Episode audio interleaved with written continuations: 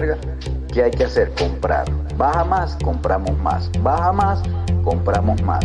Compren, compren. Así que, señor Ballena, si usted me está escuchando, métale, bote esa mierda ya. Y nos vamos a Que se vaya a los, a los, ¿qué? a los 3.000, 3.500, 4.000, que se vaya la madre. Y compramos. Compramos. Baja más, Compramos. baja más, Compramos. baja más. No. Esto es para comprar abajo. Que se vaya la madre. Compramos. Y compramos. Si nosotros estamos listos para. Eta, eta, eta, tramos. Eta, eta, eta, tramos. Eta, eta, eta, tramos. Eta, eta, eta, tramos. Eta, eta, eta, tramos. Baja más, baja más, baja más. Trump. No se asuste, no se asuste. Trump. Baja más. Trump. Baja más. Trump. Baja más. Trump. Lo baja así que los chinos no van a saber. Pizza, pizza, pizza, Trump. Pizza, pizza, pizza, Trump. Pizza, pizza, pizza, Trump. Pizza, pizza, pizza, Trump.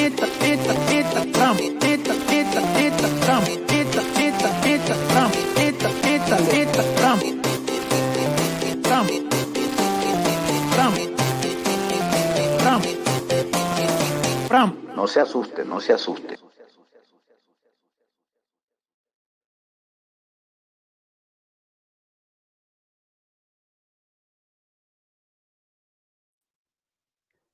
Buenas noches y bienvenidos a Directo Bitcoin 2140. Como dice la canción, no se asusten, pero quizá dentro de poco tendremos que cambiarle la letra. En lugar de baja más, compramos, tendremos que hacer la letra de sube más. ¿Y, y qué haríamos, Cero? Si sube más, ¿qué hacemos? También compramos. Compramos. Cero, buenas noches. Buenas noches, Lunatic. Buenas noches, Arcad. Buenas noches a todos quienes nos están viendo y nos verán. Y nos verán, y nos verán. ¿Qué tal? ¿Cómo estás? Muy bien, muy bien. eh, con ansias de comenzar. Bueno, pues ahora, ahora en breve tenemos un, un programa de estos también interesantes. Arcad, buenas noches. ¿Qué tal? ¿Cómo estás? Buenas noches, muy bien. Eh, esperando comentar con vosotros todas las cosas que han pasado esta semana. Eh, esta semana eh, han, han ido pasando cosas, pero parece como que los acontecimientos se, se han ido juntando entre, entre ayer y hoy, ¿no? Es como que se han acumulado todos y, y tenemos ahí una vuelta, una buena bolsa de acontecimientos para, para comentar. Así que si te parece cero, no, no demoremos más y, y te, te dejo con las noticias. Muy bien. Antes de comenzar, quisiera que por favor podamos compartir pantalla para dar inicio. ¿Vale? Vamos. Compartiendo. Listo. Muy buenas a todos y bienvenidos al cuadragésimo sexto pod- programa de Bitcoin 2140, junto a Lunatic y Arcad. Bitcoin están dando, está dándonos gratas sorpresas durante las dos últimas semanas. Las características de BTC se vienen difundiendo en los principales medios de comunicación y todo indica que se ha iniciado un nuevo bull run. Con esto y más, comenzamos. Noticias. El nuevo Bretton Woods del Fondo Monetario. El discurso de apertura del 42 de la 42 reunión anual del Fondo Monetario Internacional lo dio Kristalina Georgieva y fue titulado A New Bitcoin Bretton Woods Moment. En este, en este discurso, la directora de la institución dejó entrever muchas de las políticas que seguirá el fondo durante los próximos años y cómo harán frente a la pandemia. Indicó que el PBI mundial podría cerrar el año en menos 4.4%. Los estados han generado déficit fiscal por 12 billones. Estamos hablando de 12, mil, 12 millones de millones en español. El, además, el déficit fiscal estaría en forma de bonos soberanos, cheques, subsidios a las familias, etc. Deuda generada durante la pandemia. Los bancos centrales han adquirido activos de los bancos comerciales, inversiones buenas y malas, por un valor de 7.5 billones de dólares. Esto quiere decir que los bancos centrales han entregado dinero a los bancos comerciales a cambio de sus activos, para que estos últimos coloquen ese dinero en forma de créditos a las empresas y así reactivar las economías. Es decir, más emisión de dinero. Si sumamos los 12 billones más los 7.5, emitidos por los bancos centrales, la deuda mundial asciende a 19.5 billones durante la pandemia. Y teniendo en cuenta que la proyección del PBI al 2020 será de 250 billones, esta deuda representa solo el 8% del PBI mundial al tercer, al tercer trimestre. Y aún falta contabilizar el cuarto trimestre. Eso quiere decir que la deuda mundial cerrará este año por encima de los, del 8%. Además, agregó que las economías avanzadas incrementarán su deuda en 125% del PBI para el 2021. Los países, los países emergentes incrementarán su deuda en 65% y los subdesarrollados en 50%. otra cosa más que indicó fue que las tasas continuarán, las tasas de interés de los bancos centrales continuarán siendo cercanas al 0%, con el fin de incentivar la inversión. Sin embargo, como ya lo hemos comentado en el programa, esto se produce a costa del ahorro y el único método de ahorro que se tiene en este momento y que combate la inflación es Bitcoin. Cerramos la nota indicando que el Fondo Monetario cuenta con un billón de dólares para prestar. Ya han colocado 10%, restan 90. Las solicitudes de préstamo se han duplicado, la demanda de deuda cada vez es mayor. Los estados más, ricos del mundo tienen un límite de impresión de billetes, lo que repercute en el nivel de financiación que pueda continuar recibiendo el fondo. Los recursos del FMI probablemente tendrán que cuadruplicarse para cubrir la mayor parte de la demanda. De lo contrario, los países demandantes de préstamos, al no poder acceder a nuevo crédito, comenzarán a imprimir sus billetes y esto generará una escalada inflacionaria histórica. Bitcoin es el único refugio que usted tiene para salvaguardar su vida y su economía. Buy Bitcoin, autocustódielo y mire Bitcoin 2140 para mantenerse informado el nuevo bull run de Bitcoin. Durante el 2016-2017 se produjo el bull run de Bitcoin. El precio pasó de 350 dólares a 20 mil. Fueron dos años de constante crecimiento que se produjo por el Hybrid Halving, el ETF promocionado por los gemelos Wickleballs, los Harfords de Bitcoin y por la locomotora de estafas, la SICO.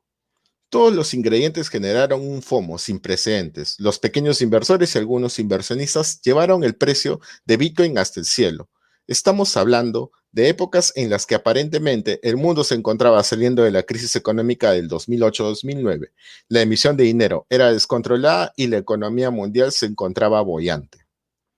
Hoy el panorama es completamente diferente. Quienes compraron BTC prestándose dinero por 20 mil o 30 mil dólares ya no pueden hacerlo porque han perdido su empleo, se encuentran al límite de agotar sus ahorros o simplemente no quieren arriesgarse debido a la crisis por la pandemia. El pequeño inversor ya no es quien empuja el precio, ahora son los fondos de inversión. Luego llegarán los bancos de inversión, los fondos de pensiones y finalmente los estados. El mercado minorista ya se corrigió luego del bear market de 2018-2019, pero no tienen el protagonismo del bull run anterior.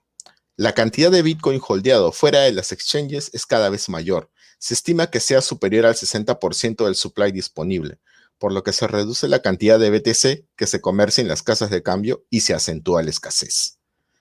Debido al ingreso de dinero institucional, ya no vemos alta volatilidad en el precio, puesto que ellos utilizan estrategias de compra para un rango de precio. Esto provoca que ahora veamos un incremento en el precio más predecible. Hemos cambiado las subidas y bajadas parabólicas por incrementos escalonados. Probablemente veamos nuevas fiebres en el mercado minorista, sí. ¿Las DeFi son las nuevas ICO? Sí.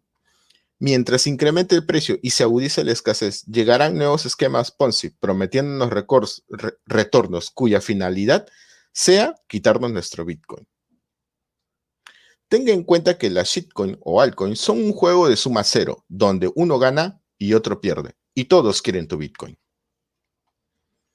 Bitcoin on Main Street las últimas semanas ha sido, en las últimas semanas, Bitcoin ha sido noticia en los diarios financieros de muchas partes del mundo. El ingreso de MicroStrategy, Grayscale y, y ahora PayPal se suma a una creciente lista de empresas e instituciones financieras que han decidido comprar o comerciar con Bitcoin. Aunque la noticia de PayPal hizo que BTC repunte hasta los 12.400, la plataforma no permitirá que se retiren BTC o se transfiera entre usuarios. Probablemente se comprará se, podrá usar para pagar a los comercios que cuenten con PayPal como pasarela de pago. Sin embargo, esto no es más que un derivado de Bitcoin, un saldo pagaré respaldado en BTC, por lo que no será Bitcoin real. La noticia de PayPal es tan emocionante para, para el mercado a corto plazo, pero a largo plazo resulta no ser tan, tan positiva. Para cerrar, Paul Tudor Jones habló hoy sobre las bondades antiinflacionarias de Bitcoin en la CNBC. Señaló que inicialmente veía a BTC como un activo más que puede usarse como refugio contra la inflación. Sin embargo, a medida que ha pasado el tiempo y se ha informado, se ha dado cuenta que es el mejor, es el mejor refugio de valor superior al oro o a cualquier otro commodity. Para él, comprar hoy es como invertir en las primeras etapas de Amazon o de Google nos deja la siguiente frase. El rally acaba de empezar. Recién sigue en la primera etapa. Eso sería todo. Muy bien. Pues bien cargadito que viene. Arcad, ¿quieres empezar? Bueno, eh, con respecto a, lo último, ¿no? Hemos visto todas estas empresas que han estado entrando para, para digamos, tener el, parte de su, del cash en Bitcoin para almacenar. Y ahora con la noticia de PayPal, la verdad que ha sido el, la puntilla que ha hecho o que ha estimulado a muchos, ¿no?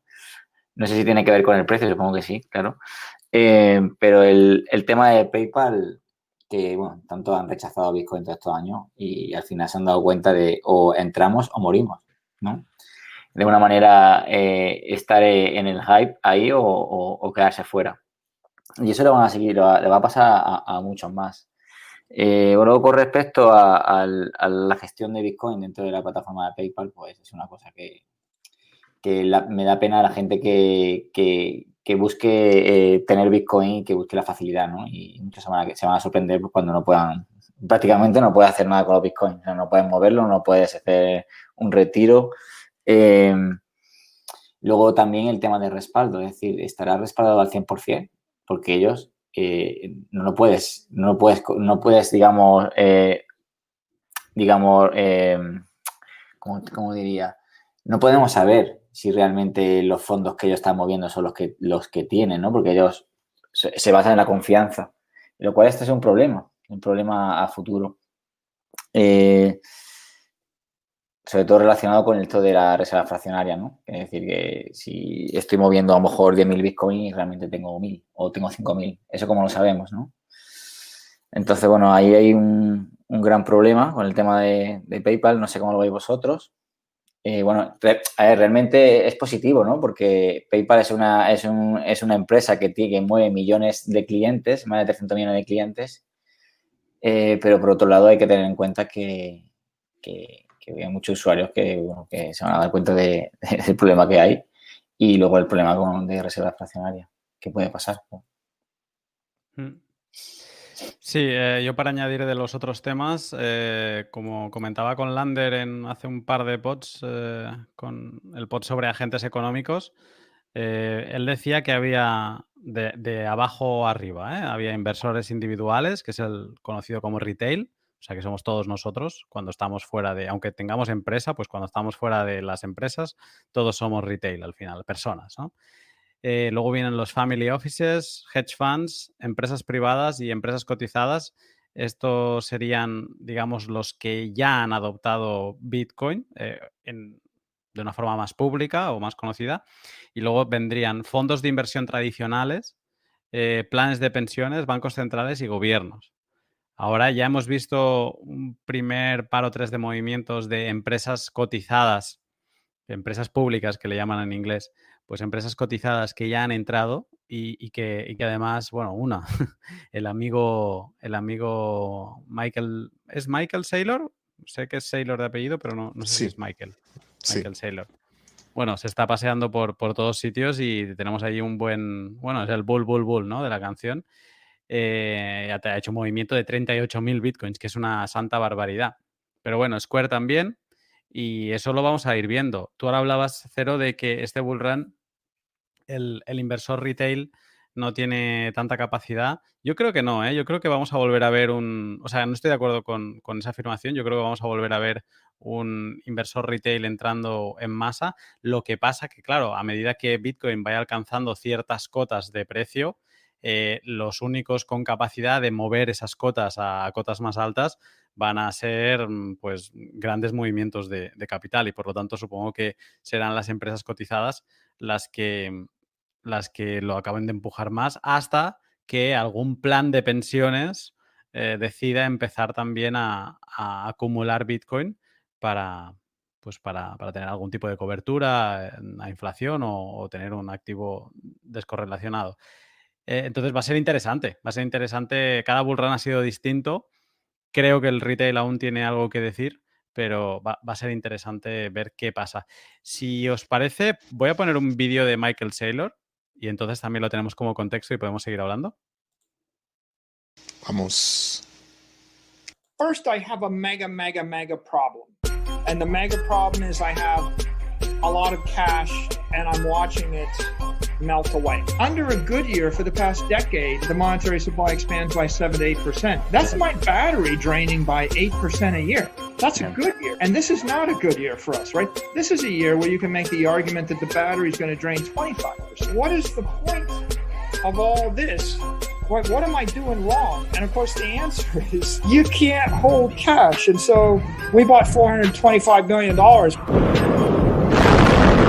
Bitcoin is the best security and the most liquid security invented in the history of the world. This is already won right? It's won, it's been tested. Hundreds of thousands, if not millions, of counterparties can trade and trust each other with real time certainty that uh, collateral has not been double pledged, rehypothecated, and there's no fraud. It's digital gold. It's at least a hundred times better than gold. I think it's probably thousands of times better than gold. Bitcoin is the first perfected digital monetary network in the history of the world. It's never been done before. It's dominating everything that competes with it. There's no reason to believe it won't be 10 times bigger, then 100 times bigger, then 1,000 times bigger. The dominant player is going to take everything. Who are these? Who are these? Who are these people that's selling this to me? and I feel sorry for them. What are you going to buy that's better than what you're selling to me? I just pity them. I don't want to hear that you've got a new idea and you're upset over transaction fees and you would like to implement smart contracts and you're going to change everything. I don't want to hear that. I want to hear that you're going to defend the network to the death against someone that's going to break it or compromise it in any way, shape, or form. What I want is to see a bunch of Bitcoiners that will lay down in front of the tank in Tenement Square, fight to the bitter death against every well-intentioned engineer that wants to tinker with the thing. You have to defend the network to the death. It's a beautiful thing, probably the most beautiful achievement in the history of the world. We've invented something extraordinary. Don't F with the network. Este hombre espectacular, eh. Si la estudia bien, ¿eh?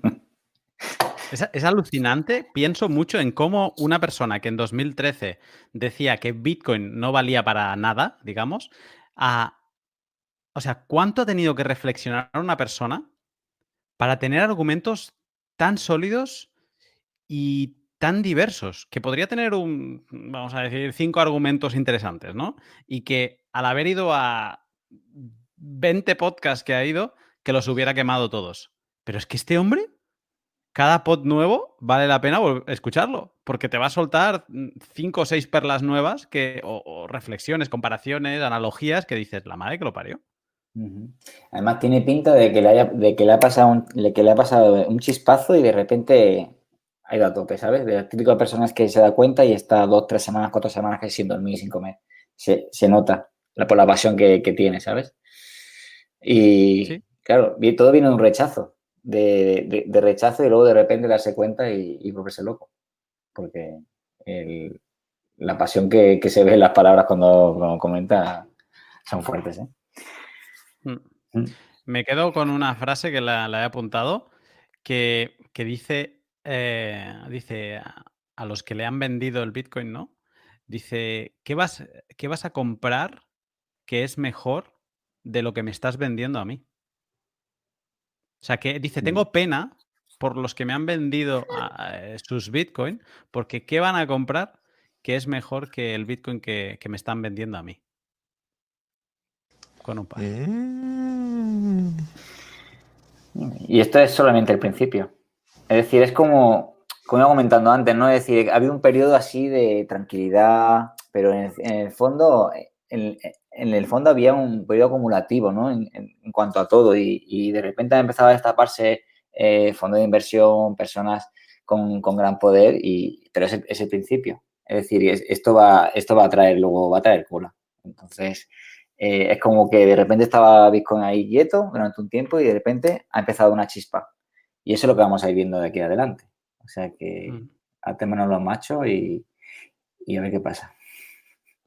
Eh, en la pantalla que estoy que para compartir, si se puede. ¿Sí? ¿Sí? por favor. Acá podemos ver la cantidad de Bitcoin que, que ha ido saliendo de las exchanges. Eh, cuando estaba en 5.600, habían 2 millones, en la línea roja vemos la cantidad de bitcoins, había 2 millones 800 mil. A medida que iba subiendo, vamos viendo la evolución. Como el precio, aquí, el cruce se acá, en 9, en 10 casi, en 10K. Y luego, superado los 10K, que es por acá, más o menos. Aquí, miren, miren acá. Llegó a 10, de 9.9 acá, de 2.6 ha empezado a caer la cantidad de bitcoins en las exchanges. Ya no están holdeando bitcoin en exchange. Cada vez menos, cada vez menos. ¿Cuánto Sube, ahora? Ahora son en exchange 2.32 millones de bitcoin, 2.33 millones y estamos a 12.78 en precio de dólar. ¿Qué les parece? Es que hay muchos aún. Entonces, eh, el punto de, de, lo que explicaba en, en, el bull run era de que, si bien es cierto, en el bull run anterior, el comercio minorista tuvo bastante empuje, fue una de las locomotoras principales, ahora ya no va a tener la misma cantidad de participación. Sí va a ser importante, pero ya no va a ser tan, su participación ya no va a ser tan fuerte o tan grande como en el bull run anterior, porque hay actores más poderosos y más grandes, con más dinero que van a llegar. Y se van a, va a intentar comerse lo que hay.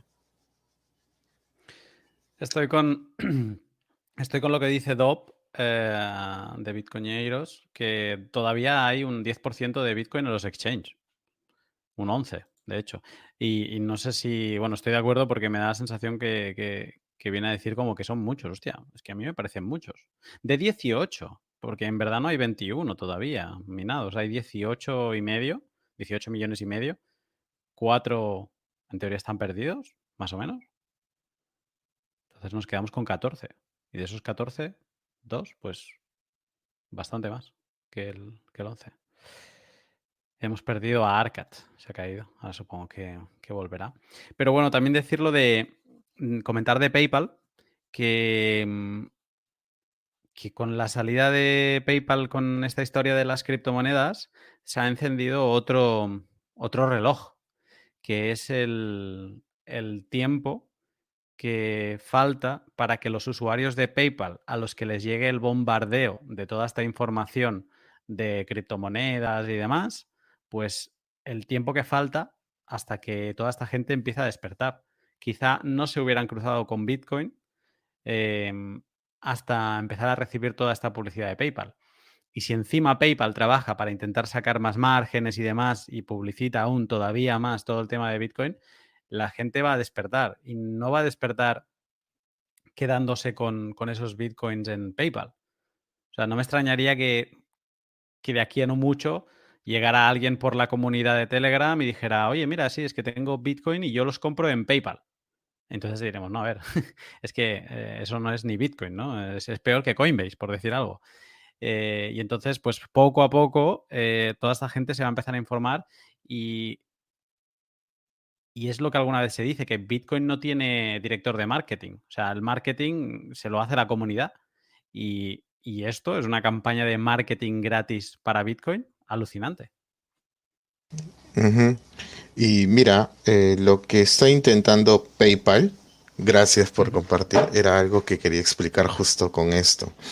Eh, una, uno de los argumentos que, que dio Michael Saylor era, hablaba sobre la red de, Metcal- de Metcalfe.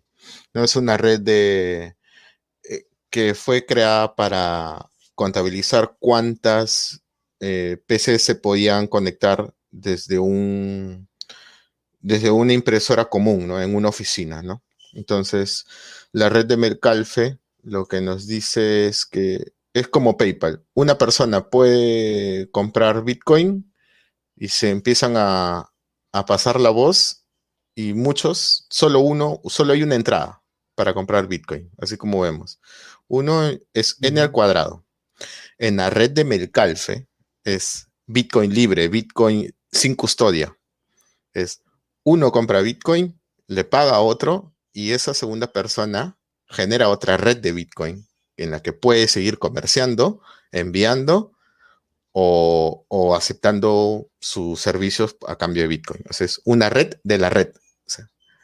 Bitcoin no solo tiene el efecto de Melcalfe, sino tiene el efecto de la red de Melcalfe, que es n por n a la menos 1. Es toda esta fórmula que indica acá. Es una red, eh, crece en forma exponencial, tal como un virus, igual. Entonces, es mucho más poderoso y lo que haría PayPal sería tratar de cortar esa generación de red que no se, que no se produce cuando uno acepta Bitcoin sin custodia. Ujú. Es O una sea, gran tú lo diferencia. ves como, como algo muy malo. Sí, o sea, bueno, es, es algo que, una mala experiencia que se van a llevar algunos usuarios que entren a, a comprar Bitcoin en PayPal. Sin embargo, que se va a corregir cuando se enteren de que no necesitas comprarlo allí. Que es mucho mejor y es más eh, rentable, por así decirlo, o genera mayores beneficios cuando lo tienes autocustodiado y puedes ser libre de poder eh, eres libre de poder utilizar tus Bitcoin como quieras, ¿no? Y generas una red de la red.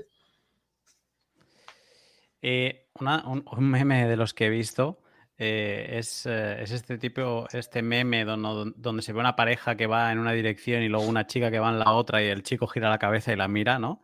Y, y PayPal era el chico, la, la- la chica que le daba, no, la chica que, que se iba hacia el otro lado era, era Bitcoin. O sea, la chica que se iba era Bitcoin, el chico era PayPal y la chica que le pegaba el manotazo era Libra.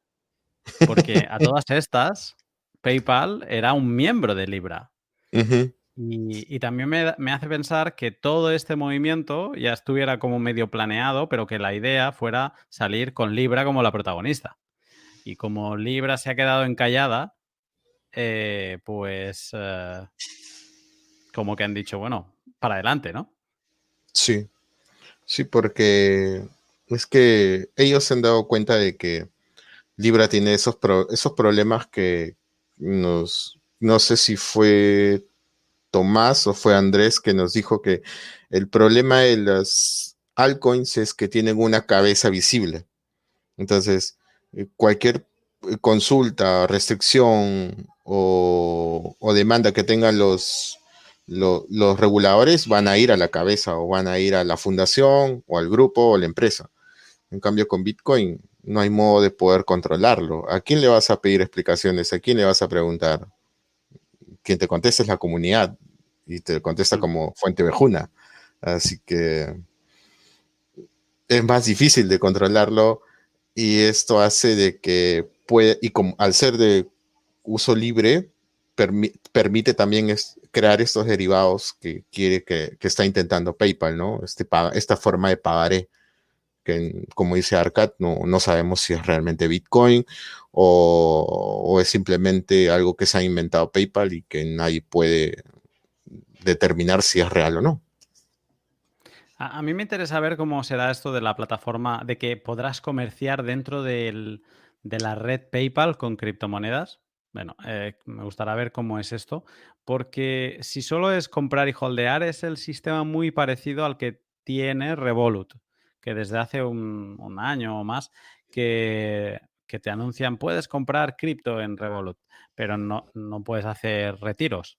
O sea, lo tienen dentro de, Revolut. Y, y sería un poco la, la- la- la misma ¿no? filosofía. Lo, lo diferente es esta parte de poder comerciar con, con gente dentro de la red de PayPal. O sea, supongo que ahora si me voy a comprar un billete de avión y me dan la opción a pagar con PayPal, podré pagar si tengo saldo de, de Bitcoin PayPal con Bitcoin PayPal. Eso es, eso va a ser interesante porque si en realmente es un pagaré de Bitcoin o algo respaldado en Bitcoin, en la medida que Bitcoin vaya apreciándose o subiendo su valor, Claro. eh, los costos van a ser cada vez menos. O sea, el gasto en Bitcoin cada vez es menos. Van a estar formando a la gente en las bondades de tener una, una moneda que no inflaciona. Exacto. Y cuando la gente se dé cuenta o se entere de que Bitcoin puede usarlo libremente, van a vender su saldo que tienen en PayPal y se van al otro lado. Así que por donde lo mires, Bitcoin gana. Por eso yo pensaba, digo, es que creo que es una buena campaña de marketing y de adopción de Bitcoin. El, el Bitcoin que ellos promueven es, es malo, pero al final los que quieran abrir los ojos, eh, vamos a estar aquí para, para explicarles qué, qué es lo bueno y qué es lo malo de, de esta metodología. Eh, Arcat, buenas noches. Buenas noches. Arca, de recién te conectas. Vamos a ver lo que duro, ¿eh? Vamos a ver lo que duro, porque estoy con el móvil. Bueno, uy, con el móvil he grabado podcast yo, tirando de, de internet. Tranquilo, tranquilo, tienes para rato. Em, perfecto, pues eh, si os parece, no sé si queréis comentar alguna cosa más de, de las noticias de esta semana. Bueno, yo no sé si se ha hablado del tema de nuevo Bretton Woods y, y lo que, bueno, lo que está intentando decirnos es que en el caso de que vaya mal, pues van a proponer otro nuevo sistema. Y bueno, Bretton Woods sup- supuso eh, al dólar como reserva mundial, eh, divisa mundial, y, bueno, se está viendo ya que, hay problemas en, el- están problemas en el sistema y, y se están, en cierto modo, cubriéndose las espaldas, porque en el caso de que vaya mal, ellos van a proponer otro, otro sistema. Y uno de, los, uno de los temas que se va a hablar en, en el Fórum este Internacional de Davos el año que viene es sobre el reinicio o cosas, eh, cosas relacionadas con ello. Entonces, digamos que si están hablando de esto es porque el tema está serio. Y, y bueno, estamos hablando de que es un sistema que se impuso en el año 44 y han pasado eh, muchísimos años, ¿sabes? Entonces, que digan esto así de repente, 2.0, me, me lleva a que, a que la cosa está bastante seria. No sé cómo lo veis vosotros. Pero... Eh, a, a, mí lo que me gustaría preguntarte, Arcad, no sé si puedes explicar un poco, porque sé que por privado hemos estado hablando de, de lo del gran reset, el, el, gran reinicio. No sé si podrías uh -huh. explicar un poco qué, qué es esto del, del, gran reinicio. Lo que van a proponer, la verdad que, a ver, yo no tengo conocimiento de lo que van a proponer, pero... No, pero eh, se habla mucho, hay, hay como muchos eh, youtubers y demás, el, el tema del gran reset, ¿e-, ¿es esto mismo que estabas explicando? Sí, va relacionado con ello y bueno, es el tema en el que, bueno, una de las cosas es, es como he dicho, los CBDC, en el que, bueno, será directamente, van a concentrar al usuario a través del móvil y, bueno, eh, hablarán de, la, de, las grandes mejoras de ese sistema sobre el que hay ahora, sin sistema SWIFT, eh, todo directo, eh, se podrá, digamos, eh, ingresar el salario básico vital este que hablan.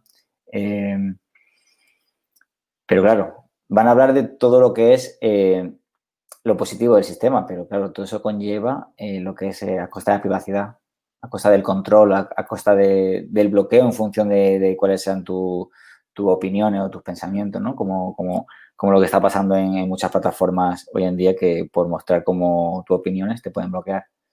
Entonces, digamos, esa es una de las cosas y, bueno, vemos China como algo, como una aberración conforme a como la sociedad de vigilancia que tiene, con los pagos y todo eso, pero Europa, Europa va hacia ello. O sea, es, yo, el, siguiente, eh, los siguientes que van detrás de eso son europeos. Y, bueno, veremos a ver qué es lo que, lo que, lo que ofrecen y lo que dicen, pero primero que han dicho es que va a ser un sistema de pago instantáneo y que van a ser totalmente privados. Lo cual es una risa. Así que. Eh, esto de que China sea la primera en implementarlo que Europa parezca también que es la siguiente, ¿no? Porque se está moviendo rápido. Eh, ¿No sorprende que Estados Unidos parezca que sea como que la que va más atrás? ¿O hará aquello una presentación a lo grande y de golpe se pondrá a la delantera?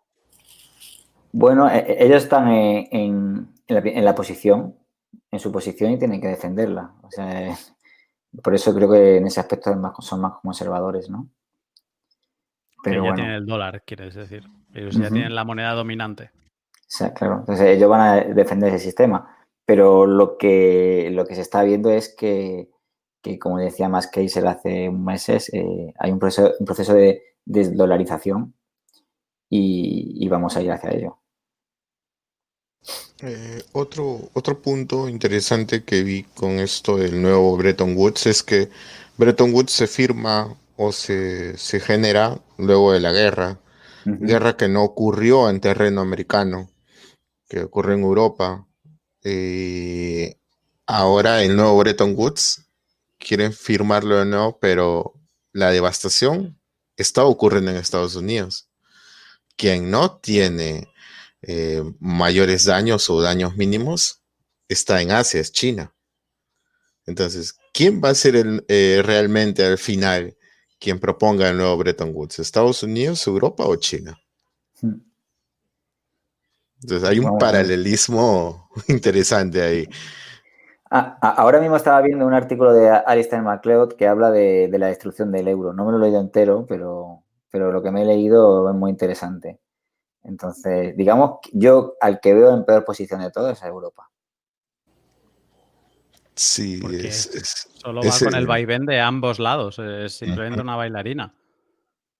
Exacto. Bueno, y, y aparte, bueno, que los países que más dinero tienen, pues digamos que están prestando a los que menos. Hay una, hay una especie de socialismo financiero y veremos a ver hasta, hasta cuándo dura eso. Eh, Mm. quienes están repitiendo el plato de los países que más ayuda están recibiendo son Portugal, España, Italia y Grecia, me parece. ¿No? Si no me equivoco. Eh, No lo sé, pero no me sorprendería. Y pues el sur de Europa, además, Alemania creo que el dinero que puso en ayudas lo, lo puso de sus ahorros y así algunos nórdicos también lo han hecho. En España, cuando miraron la, la caja de los ahorros, estaba en déficit ya, ¿sabes? O sea, no, no, no es que no hubiera ahorros, es que estaba ya en negativo. Y, aquí vamos con la mano pidiendo a Europa, porque si no, no, pues no hay nada. Sí. Si, si el organismo de Bruselas no se está dando cuenta de lo que está pasando, imagínate la población. O sea, que van como viviendo el día a día, no saben nada y, están pendientes del COVID, pero no está viendo la ola que viene detrás. Entonces, bueno, el- la, la posición eh, más segura que veo ahora mismo ya sabéis cuál es. eh, es estar aquí y, y tener un dinero independiente en el que no te pueda sustraer ni te pueda manipular. O sea que, Mm, Dice No sé. Decentralized que te dice a ti, Arcad, que los peores parados son los de África y América Latina que no tienen por dónde moverse. mm, Sí, bueno, como- eh, hasta ahora ha sido así. Hasta ahora ha sido así, siempre ha- han sido los más danificados de todos los problemas de crisis económica. Pero veremos a ver qué pasa eh, dentro de unos años. La cosa está interesante. Sí, porque las brechas socioeconómicas se van a se van a, acentuar, se van a incrementar. Eh, los ricos van a ser cada vez más ricos con este nuevo Bretton Woods o con esta reset del Foro Económico Mundial que está proponiendo. Eh, lo que también está proponiendo el fondo es incrementar la conectividad mundial para que así pueda eh, adoptarse en mayor cantidad la, la divisa digital, no van a poder terminar de, no, no van a poder eliminar las del- el metálico. Eh, en- puede ser que en, en buena parte de Europa, Estados Unidos, y en el sudeste, en Asia, China y el sureste asiático sí, pero en el resto, uy, Rusia creo que también, pero el resto del mundo debe estar en una proporción de conectividad del 40-50%. Entonces, Mm. hay mucho trabajo por ahí por, por desarrollar. Supongo que será progresivo, pero si vemos lo de China, ¿lo habéis visto el experimento que está haciendo, ¿no? Que ha, que ha donado unos fondos vía digital al móvil a, a muchos ciudadanos, ¿no? Pues que estos sistemas van a entrar así, van a entrar con sus bondades, van a el regalo, el dinero gratis eh, y la gente ya sabéis, cuando da dinero, cuando dan dinero gratis ya sabéis que entran donde queráis. Entonces, que como que parece muy lejano todo, pero joder, cuando ha pasado el COVID ha pasado todo muy rápido y, y- y con alguna estrategia como regalar dinero o, o- o salir en los medios hablando de la bondad del nuevo sistema, la gente va a caer, está claro. Otra cosa es que se den cuenta luego dónde se han metido. Mm, Sí, sí, sí, el Lunatic. No, No, no, ya está, era este comentario. no te escuché. Ah, digo que, ah, que si no, miremos los populismos de prometer, prometer, doy, doy, doy y luego pues ha pasado lo que ha pasado. Sí, y hay que, que tener en claro algo muy, muy importante, ¿no? Que además de esto de la, de la conectividad, eh, el dinero digital, como lo comentábamos en el chat del, en el, en la comunidad del directo, es que eh, el metálico es una forma de, de, de frenar a los bancos comerciales de sus, de sus malas inversiones. ¿Qué quiere- qué quiero decir con esto? Que si los bancos comerciales hacen una mala inversión, eso puede resonar en la, eh, como una noticia y al final la gente retira su dinero y el banco se declara en bancarrota porque no tiene liquidez para poder respaldar todos los retiros. Entonces, con una divisa digital, rescatar un banco va a ser más fácil. Se va a hacer con un clic. Puedes, esto al final, la, el remedio puede ser peor que la enfermedad, porque se va a rescatar más fácil a los bancos, pueden degenerar sus inversiones y la gente va a poder retirar su dinero, pero no hay forma de comprobar que realmente el banco está haciendo buenas prácticas. Entonces hay que tener mucho cuidado con esto. Eh, es un, es un, estaríamos entrando a un sistema financiero o económico sin freno ya, ya sin freno de mano. Entonces, eso es muy importante. El metálico tiene su razón de ser y, y- se la vamos a quitar.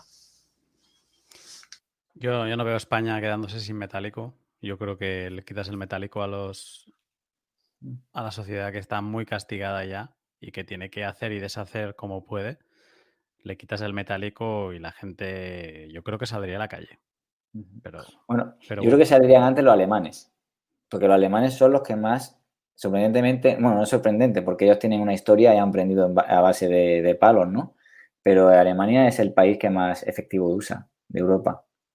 mm, Entonces, yo creo que en ese caso los alemanes se levantarían antes que los españoles. Seguro. Yo creo que tardaremos en ver la, la desaparición del efectivo por, por esto, ¿no? Por, porque hay países con tradiciones como es Alemania que, bueno, pues mira, están un poco al control de Europa y pueden intentarlo, pero yo creo que se les giraría el Sí, pueblo. pero, en- pero están apretando mucho las tuercas, ¿no? Con el límite de pago.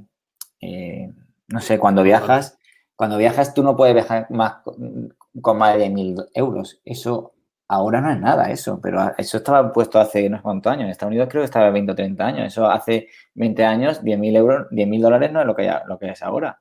Es decir, están con la inflación que hay y los límites que están igual o van bajando, es como que cada vez Sí, te van ahogando unos más. 50.000 euros, sí. Claro, es que cada vez te van ahogando más y, y, claro, al final utiliza el efectivo para pequeñas compras, para unas pequeñas compras, pero ya está. O sea, hay, hay límites. Cada vez como que están ahogando más el sistema, ¿no? Y, bueno, los que vienen detrás, que son eh, jóvenes, que muchos no saben de, no saben de dónde la historia y de dónde venimos. Cuéntale tú a alguno de ellos eso. Algunos sí lo sabrán, pero otros quieren comodidad, quieren algo rápido, quieren algo digital. ¿eh? Nosotros tenemos conciencia de eso, pero vamos a ver. Cuando le digas a los jóvenes que con un CBDC eh, puedes hacer compras in-game en, en Fortnite, en Fall Guys y en todo esto a- al microsegundo y que tienes una wallet de euros y que va más rápido que Bizum, ya veremos a ver si, si los convencemos de, de que es, de que es malo. Pero bueno. Bueno. Eh, chicos, no sé si os parece, dejamos las noticias que hoy hemos hecho extended version. Vamos con lo que viene, con lo siguiente. Perfecto, porque hoy lo siguiente eh, me toca a mí comentar. Y es un poco comentar el, el artículo que he publicado esta semana en, en- Estudio Bitcoin sobre la, la creación de semillas con, con una moneda y con una Spectre o con un ordenador offline 100%, con la finalidad de no confiar en tu hardware wallet para la generación de esta semilla. Entonces, bueno, voy a ir compartiendo pantalla, pero os voy a explicar un poco el, principio de- de- del por qué, ¿no? Este artículo. Eh, este artículo tiene dos porqués. El primero, no, o sea, no sé cuál fue el orden, ¿eh? Pero el primero, pues, quizá podría poner a Blockmeet, que, que con todo este, lo de la, el molde y la semilla, de poder grabar tu semilla de forma eh, descentralizada, porque no tienes que ir a una web donde te venden unas placas de metal para Bitcoin y por lo tanto no tienes que dejar tus datos en un e-commerce mm, especializado en productos Bitcoin, pues eh, pudiéndote ir a una ferretería comprando arandelas y con su molde, puedes almacenar en metal una, una semilla, ¿no? Y eso está, está muy bien. Y entonces eh, eso me hizo pensar, perfecto, necesitas eh, saber qué semilla quieres almacenar en metal. Eh, por otro lado, también escuché el pod de, Stefan Libera con Michael Flaxman, que decía que uno de los, una de las partes malas de utilizar eh, eh, una única semilla de Bitcoin para almacenar tus Bitcoins, o sea, de no utilizar multisig, es que si el proveedor de, de esa hardware wallet o de ese software wallet eh, es malicioso, puede estar, eh, puede haber trucado el algoritmo de generación de las semillas para que sigan un patrón y que él, desde su casa, pueda buscar qué semillas, qué generación de semillas encajan con ese patrón y ver, eh, pues, cuántos fondos están poniendo los, los usuarios. Y yo que sé, que de aquí 5 o 10 años, cuando hayan suficientes fondos, hacer un exit scam y vaciar todas las, eh, las private keys de, los, eh, de sus compradores, de sus eh, clientes, ¿no? Y entonces, pues por eso es, es también recomendable utilizar passphrase fuertes y él decía en ese podcast que es una razón más para utilizar multifirma y no, y no quedarse con una, con una única private key. Eh, eso me hizo pensar y dijo, bueno, ¿y, cómo, podemos hacer una, una private key que no dependa de, un- de una hardware wallet? Entonces, eh, pues bueno, hice todo el, camino, toda la bajada a la madriguera. En verdad, este camino, sobre todo la parte más de, de calcular binarios y, y de derivar direcciones de Bitcoin, ya lo había hecho y, y también os lo había enseñado por aquí, pero no sabía bien bien cómo funcionaba la, la parte de, de conseguir las palabras, ¿no? Y entonces, pues bueno, eh, en este artículo he hecho todo el camino también para entender qué es la entropía, que básicamente la entropía es el desorden, eh, y eso es lo que queremos, que nuestra, nuestra private key sea desorden puro, porque a diferencia de lo que mucha gente se piensa, de que realmente una semilla es, pues las palabras, una semilla es tu semilla o tu private key es un número muy grande entre el 0 y este número de aquí, que no lo voy a leer porque no sé ni qué unidades son estas. O sea, es, es aquí están los millones. Y aquí estarían los billions americanos y aquí los billones españoles y aquí los trillones. A partir de aquí, supongo que aquí estarían cuad- cuadrillones y esto ya, pues, imaginaos. O sea, esto es como una private key es una aguja en un pajar, ¿vale? De hecho, es un átomo de hidrógeno en el universo escogido mm, eh, para ti, ¿no? Con tu nombre. Entonces, que alguien encuentre ese mismo átomo en el universo eh, es, es complicado. Esa es la, situación. Eh, entonces, pues yo quería poder escoger un número de forma aleatoria de entre el 0 y aquí. Y bueno, estudié qué es, cuáles son los sistemas que utilizan las software y hardware wallets, que aquí lo explico. Pero la parte interesante es la que no- nos ponemos manos al asunto, ¿no? Y es que con una moneda y con esta hoja que os podéis descargar en el artículo que está en, en Estudio Bitcoin, pues tenemos prácticamente todo, con un asterisco bastante grande, para calcular tu, tu semilla, ¿vale? Hay otras maneras, pero yo lo, lo hice mm, así como os explicaré, y es que tú vas tirando la moneda y tú le pones, yo qué sé, yo, yo utilizaba una moneda de 50 céntimos y a la parte, a la cara de 50 me parece que le puse el número 1 y a la parte donde sale Cervantes le puse el número 0.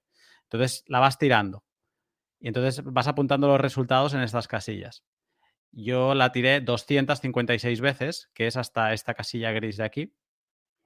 Aunque puedes utilizarla, o sea, puedes tener una semilla válida de 128 bits, de 160 bits, de 192 y de 224, creo que son. Ah, no, aquí lo pone, sí, 224. Entonces, el, el proceso es sencillo, es, es, bueno, yo tardé 17 minutos en rellenar las 256 casillas y además se me hizo, se me hizo relajante. Y una vez tienes todo esto rellenado, pues has de, has de convertir, esto es un número, un dígito binario, ¿vale? Cada fila será una palabra y has de convertir este binario a un número que ese número se convertirá luego en una palabra mm, según el BIP 39. Entonces, bueno, yo monté un sistema que debajo de cada, de cada hilera, si tú tachabas los, los números que hay donde, donde aparece un cero, pues entonces tienes que sumar el resto. Aquí en el centro había un, hay una casilla de cálculo rápido que te ayuda a hacer los cálculos y para que sea lo más manual posible. Y entonces aquí vas apuntando los, los resultados que te van dando y calculas la suma, ¿vale? Hay dos casillas que lo explico aquí porque son dos casillas. Una es el número que te da y otro es más uno, eh, que depende de, de- cómo sea vuestra lista de las palabras del BIP 39. Y, y en base al número que os sale aquí, lo voy a, intentar hacer para, para que se vea. El link está, perdón, está aquí arriba. Pues vamos a, voy a poner un ejemplo por si alguien tiene dudas. Eh, por ejemplo, aquí me daba el número, el 627, ¿vale? Que es mi palabra 7. Pues el 627, porque mi, la lista de seed picker empieza por el número 1 y no por el 0, que eso es de lo, la diferencia que hay. ¿vale? Al abandon es la número 1 y no la 0, por lo tanto necesito sumarle una unidad. La, ¿qué número estamos buscando? 627. La 627. Tararán, tararán, tararán, tararán, aquí. Exact. ¿Vale? ¿Le he sumado el, el 1? Sí, vale. Exact. Y supongo que si tiro para abajo. eh, exactamente. Aquí está la palabra exact. Y así es el proceso. Tiráis las monedas, calculáis la, la cifra decimal que es la suma. Si vuestra lista empieza por el número 1 y no por el 0, le sumáis 1. Y entonces buscáis todas estas cifras, ah, cuál es su equivalencia en la tabla del BIP 39. Y ya tenéis vuestra semilla a falta de la última palabra. Si habéis eh, hecho 256 bits, o sea, 24 palabras, eh, será la palabra 24. Si habéis hecho 128 bits, pues será la 12 la que os faltará. Y aquí es donde faltaba algo. Es, es, o sea, es, esto está muy bien. Esto es un sistema interesante para quien, quien no supiera, está bien. Pero la clave de este, de este, ¿cómo se llama? De este método es que uh, faltaba algo que te permitiese calcular esta, esta última palabra de forma offline, de forma eh, que no estuvieras comprometiendo el resto de palabras. ¿Por qué? Bitcoin, para cómo está hecho el BIP39, te calcula esta última palabra haciendo un hash a todos estos números, ¿vale? Y el resultado, que son, es otra cifra de 256 bits, eh, pues tú de ese, de ese, resultado, de esa cadena de 256 bits, tienes que tomar los 8 primeros bits, que son los que te faltan aquí en la palabra eh, 24, y tienes que hacer el cálculo entonces, ¿no? Y encuentras la palabra. El problema es que hacer un hash a mano no se puede hacer. Bueno, se puede hacer, eh, he leído algún comentario de alguien que se puede hacer con Excel y con no sé qué. Bueno, eh, Sergi Delgado me dijo que un hash es ultra complicado y que entonces necesitas que te lo calcule un ordenador. Pero claro, si pones todo esto en un ordenador para que te lo calcule y es un ordenador que está conectado a Internet o aunque lo pongas en modo avión, puedes tener malware que a la que te vuelvas a conectar a Internet puede enviar todas estas palabras más la que te ha calculado, entonces es un riesgo que te has pegado aquí una currada para encontrar todos estos números que no te va a servir de nada. Entonces, aquí estaba el problema. Y ahí es donde se me encendió la bombilla y, y me puse en contacto con Spectre porque tengo, tengo una Spectre Do It Yourself y mm, que es la hardware wallet de, los mismos creadores de Spectre, Desktop. Y como es una gente muy activa y, y- y además que me gusta mucho cómo, cómo introduces la semilla, dije, ostras, es que si, si a esta pantalla de introducción de la semilla le añadís la posibilidad de calcular el checksum, digo, es una herramienta brutal eh, que, a, vosotros os cuesta solo hacer un hash. Y entonces esto fue, pues, eh, esto hace 12 días, o sea, te va a hacer 15 días que publiqué esto. Y nada, el lunes, creo que fue, o el martes, eh, Stepan publicó este arreglo, que es el Mnemonic Seed, sí, Mnemonic Fixing, con el que, aquí se ve, tú puedes poner todas las palabras y cuando llegas al- a la palabra que deberías calcular el checksum, te sale el botón de fix, tú le pones cualquier palabra, la que te apetezca, y el botón fix te calcula el, la ul- la ulti- el checksum, la última palabra que te falta para completar la semilla. Esto es brutal, eso tiene un potencial espectacular, porque tú ahora mismo te tomas eh, una moneda, tomas tu Spectre, tomas un- la, la hoja, el, el PDF este impreso y te vas al bosque. Y no te llevas más tecnología que esta. Spectre no tiene conectividad, con lo que no hay posibilidad de que estés filtrando datos y tú te vas al bosque, te pones a lanzar, haces tus cálculos, pasas un buen rato en la naturaleza, estoy poniendo el bosque para que sea un caso extremo, luego calculas tu checksum con la Spectre, con, con tu batería y ya está. Lo reinicias la Spectre, la Spectre no almacena nada y acabas de crear tu eh, semilla con buena entropía sin pasar por eh, ningún ordenador y sin confiar en el generador de entropía de ninguna hardware wallet. Y eso es, es espectacular, ¿vale? Que se puede hacer. Y ahora ya se puede hacer, incluso ayer creo que fue que lanzó una mejora donde te permite introducir todos los bits, todos estos bits de, de aquí, pues te permite introducirlos uno a uno en la Spectre para que tú no tengas que hacer todo este cálculo. ¿Vale? O sea, Spectre mm, va como un avión y mm, es una hardware wallet avanzada, pero es una herramienta ahora mismo muy potente. Eh, por ejemplo, Lixin dijo ese mismo día que, que, pasó el artículo y demás que ellos también implementarían eh, esta mejora en Cobo y creo que, que deberían todas las hardware wallets no solo ser una buena protección de tus claves privadas, sino que también deberían traerte, como si fuera una navaja suiza, diferentes herramientas para la soberanía eh, de todos los bitcoiners. Y esta es una muy sencilla porque hasta yo lo, pude programar, lo que pasa que no me gusta el sistema porque vuelves a depender de un ordenador. Hay otros sistemas que si tienes un ordenador offline puedes utilizar Zippier y si tienes un ordenador offline también puedes utilizar Ian Coleman eh, para utilizarlo.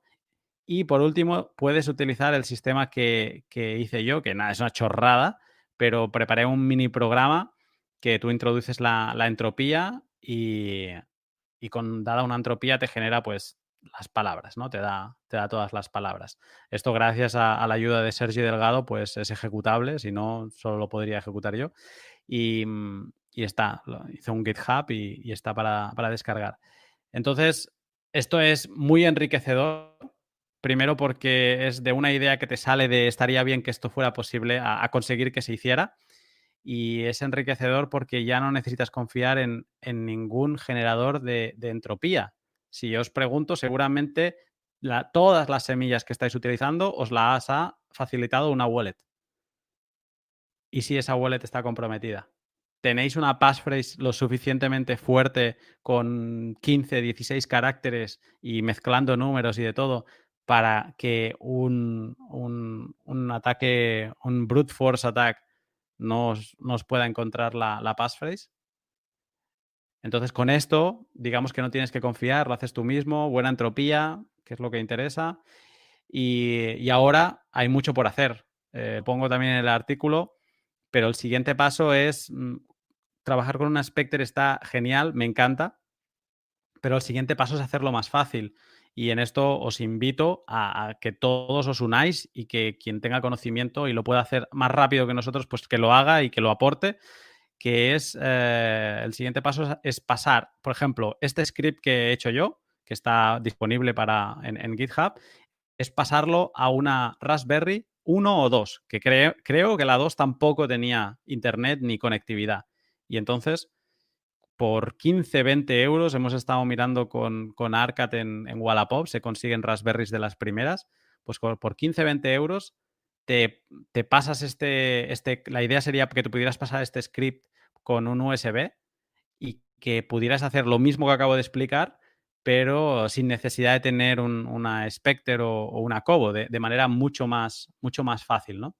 Y, y bueno, y, eso es un poco la aventura que, he caminado esta semana, también publicándolo en inglés. Y, me ha gustado mucho, la verdad, eh, la sensación esta de, de, empujar un poco más eh, los límites.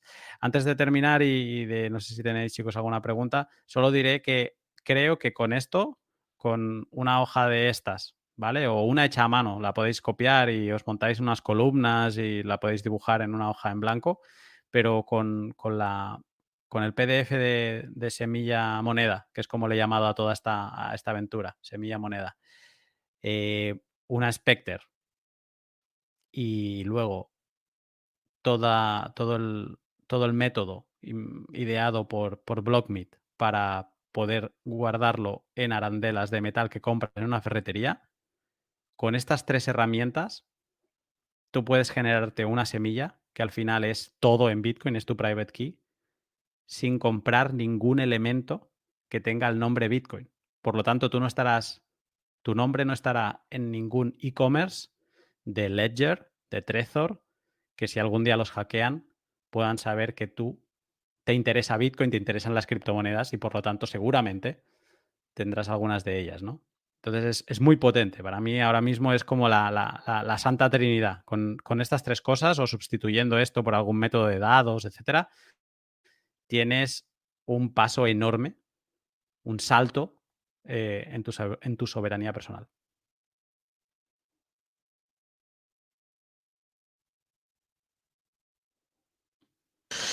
Wow. Eh, ¿Qué sería? Sería un, como lo comentas en el, en el chat del directo, eh, si te equivocas en la palabra, le agregas entropía a la entropía. ¿No? O sea, o sea, digamos, sí. si utilizas una palabra eh, de pronunciar, qué sé yo, ahí está, la típica palabra japonesa que es esto. ¿Cómo dicen los japoneses cuando algo pasa algo malo? creo que dicen nani, ¿no? Entonces, eh, eh, si agregas eh, la palabra nani, o sea, un software de estos, de, de, los, de la hardware wallets, utilizan las palabras del diccionario. Pero si tú te inventas una palabra, o sea, le estás agregando entropía a la entropía y es mucho más difícil de que te puedan, de, de que te puedan desbloquear el, o sea, que te puedan descubrir no, cuáles son no, la, la, frase. ¿no? no sé si te he entendido esto de que puedas utilizar una palabra eh, inventada. O sea, ¿podrías agregarle la entropía a la entropía? A eso me refiero. No podrías no puedes inventarte una palabra, ¿eh? Todos tienen que ser del diccionario. Ah. Bueno, de, del diccionario del BIP 39, que son 2048 uh -huh. palabras seleccionadas.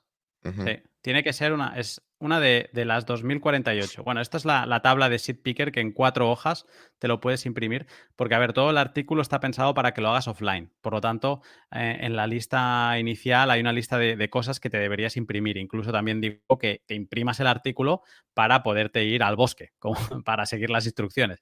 Eh, uh -huh. Muy importante, eh, has de tapar todas las cámaras. Si te vas con el móvil, has de tapar las cámaras del móvil, porque al final estás, o sea, tú estas semillas, si te estás pegando este trabajazo, es para almacenar Bitcoin. Entonces no quieres que nada de tecnología tenga acceso a esta semilla que has creado. Tapas las cámaras porque a la que te... No, voy a dejar el móvil aquí al lado y entonces lo calculo. Eso pensé yo cuando hice mis primeros eh, mm, intentos y cuando me quise dar cuenta estaba tuiteando y tenía el móvil encima de la semilla, ¿vale? Entonces no te das cuenta y, la lías. Taparlo todo o directamente dejar la tecnología en casa, hacer todo esto y, ya está. Em, pero necesitas, eh, necesitas tenerlo impreso o, tener accesible. También, si haces los cálculos, muy importante, no utilices la calculadora del móvil. O sea, sería como pegarse un tiro en el pie. Estás dándole todo lo binario a, tu, a tu móvil que está conectado a Internet hay que ser muy, muy consciente de, de, lo que se hace. Pero contestando a tu pregunta, eh, no, tienen que ser, o sea, BIP 39, las palabras siempre son las mismas, son una selección de 2048 palabras que ahora estoy buscando. Este es el, el BIP, está aquí. Y de hecho en, eh, está el link, pero a ver, esto es muy impráctico para imprimir porque te van a salir 100 folios.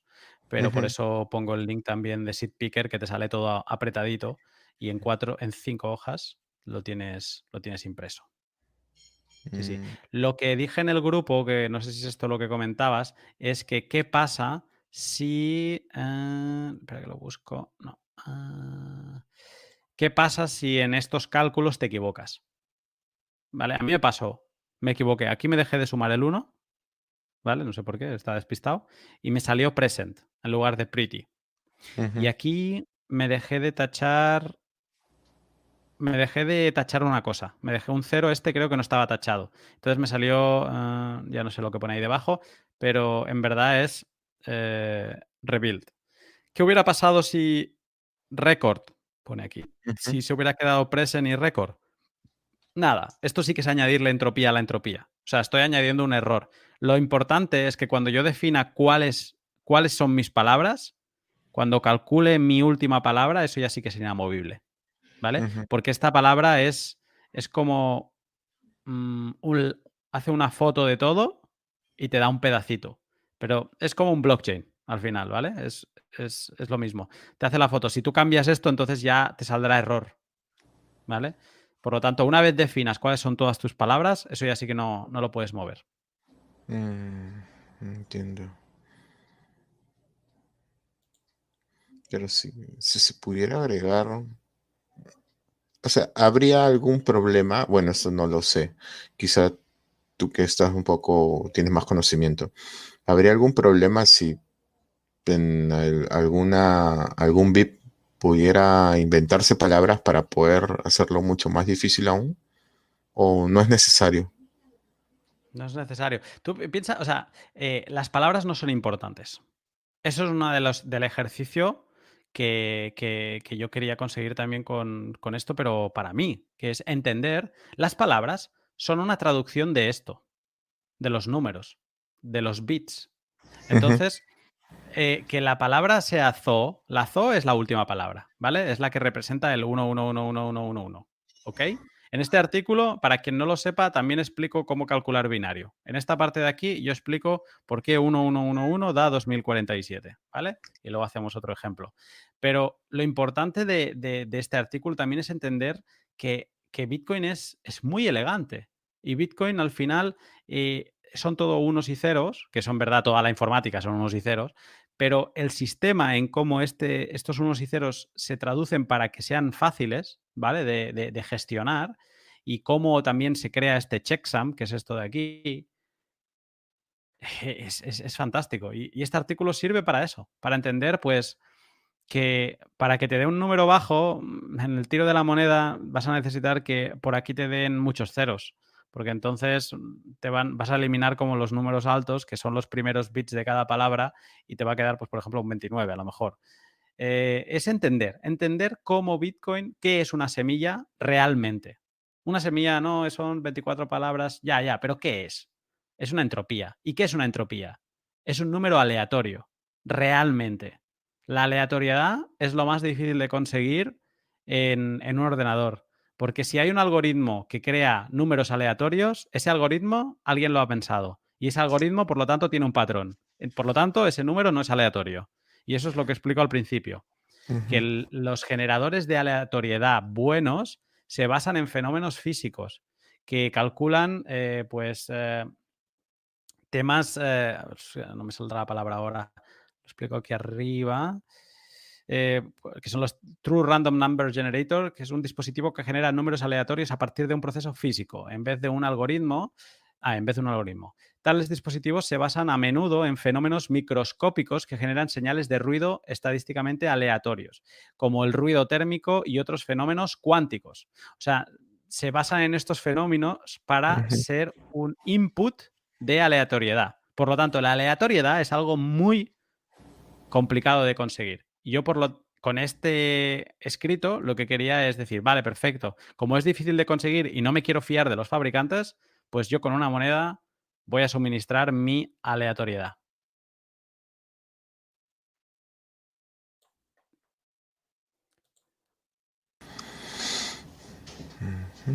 Ya me va quedando Arcas, cada no vez sé si claro. alguna pregunta. No, no, que la, la- la cuestión es, bueno, eh, yo creo que esto se va a extender a, toda a todas las Hardware Wallets, está claro. Yo lo tengo claro que va, que ahora mismo como cogerá el testigo y lo implementará y luego irá a Colcar y la demás. Eh, porque claro, ahí te da opción a depender del script del Hardware Wallet o depender de ti mismo. Entonces, que te den a elegir y poder depender exclusivamente de ti para generar la semilla, pues es un buen inicio, ¿no? Como decías. Es, sobre todo es para entender, si tú entiendes eh, la base de esto, pues está, estás avanzando mucho ya en tu entendimiento hacia Bitcoin y, está claro que, que, digamos, menos problemas vas a tener. Y, digamos que yo me acuerdo cuando estábamos haciendo eh, los artículos estos de cómo generar semilla por ti mismo, como tú decías, ¿no? Que luego tienes que meter los datos en un ordenador offline, en Tails, abrir el archivo. Es, era un lío, es decir, eso no es algo fluido, algo que es fácil de hacer, pero que si esto está en un, en un hardware wallet como Spectre o como va a estar en, Cobo o en las siguientes que estén, digamos que esto es, una herramienta magnífica. Me acuerdo que hace meses, ¿no? Hablábamos, ¿te imaginas eh, tener un dispositivo, un generador que generase semillas, ¿no? Pues, pues es- esto es, o sea, esto es lo que, lo que echábamos de menos, está ahora, está ahora accesible y, y de verdad que es una herramienta fundamental. Así que para los que hayan dependido de una semilla, de que la gener- A ver, no estamos diciendo que, que, que, que tiene muchas posibilidades de que te roben los fondos, ¿no? Pero si has dependido de, de, de lo que es un hardware wallet para generar eh, una semilla, al menos eh, tienes que haber generado un passphrase bastante, bastante complejo para que, para que no pueda ser, digamos, eh, craqueado, ¿no? Como se puede, no sé cómo, cómo se diría en español, ¿no? Sí, o hackeado, sí. Mm. Em, pregunta, una pregunta interesante. Ay, déjame decir una cosa. Cuando tú pones una passphrase, no es que le pongas un candado mágico que, que deja de ser un número, tu, tu private key. No, simplemente se convierte en otro. O sea, es como un último salto cuántico que le haces a tu private key, que de golpe, de- en lugar de ser la que te había salido con tu semilla, se convierte en otra. ¿Vale? Y eso es interesante saber para la pregunta de, de Francisco Martín. Mm, dice, pero igual siguen siendo palabras conocidas. ¿Será una cuestión de tiempo que un superordenador las pueda recorrer por fuerza bruta? Eh, Esta misma pregunta se la hizo una vez a Sergi Delgado y, y me dijo que si tú... Creo que lo podríamos hasta calcular esto. Porque A ver, o sea, una tú tienes una private key que es un número, ¿vale? Pero a partir de una private key tienes que derivar, ¿ok? Tú la pasas a, a- la a cripto, o sea, una curva elíptica, mm, aplicas criptografía de curva elíptica y, eh, bueno, en verdad creo que no es, es simplemente un cálculo de, adición de puntos. Y consigues derivando, o sea, haciendo rebotar este número tan grande por dentro de una curva, de la curva elíptica de Bitcoin, consigues tu public key. Y esta public key la tienes que, eh, creo que le, aplicas varios hasheos, eh, un par de shas y un RIPE MD 160 y luego lo codificas en base 58 y te sale las direcciones legacy que conocemos, ¿ok? Entonces, aquí hemos tenido, aparte de curva elíptica, hemos tenido los tres hashes estos eh, para conseguir las legacy. para, si quisiéramos derivar eh, con una HD wallet para conseguir pues eh, la SegWit y demás, tendríamos que hacer muchos más hashes, ¿vale? Porque ahí se tiene que ir a la derivación 84, cuenta no sé qué, cuenta no sé cuántos, y en cada uno de estos saltos, em, ah, no sé si estoy diciendo una mentira, pero bueno, es igual, contemos tres.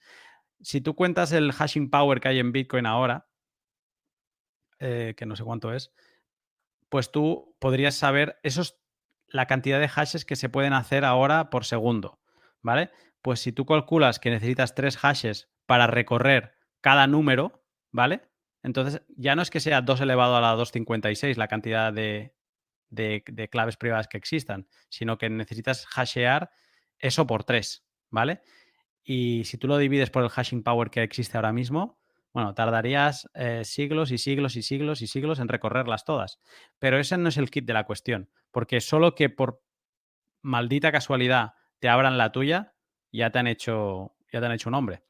Eh, entonces, el o sea, la, cosas a tener en cuenta. Es interesante tener tus fondos divididos en varios huchos, porque así, en el peor de los peores de los peores de los casos, te abrirían un hucho. Pero luego desde que no tenemos, eh, desde que no solo utilizamos Pay to Public eh, Key Hash, las legacy, y que utilizamos Pay to Script Hash, eh, ahí estamos pagando a un script.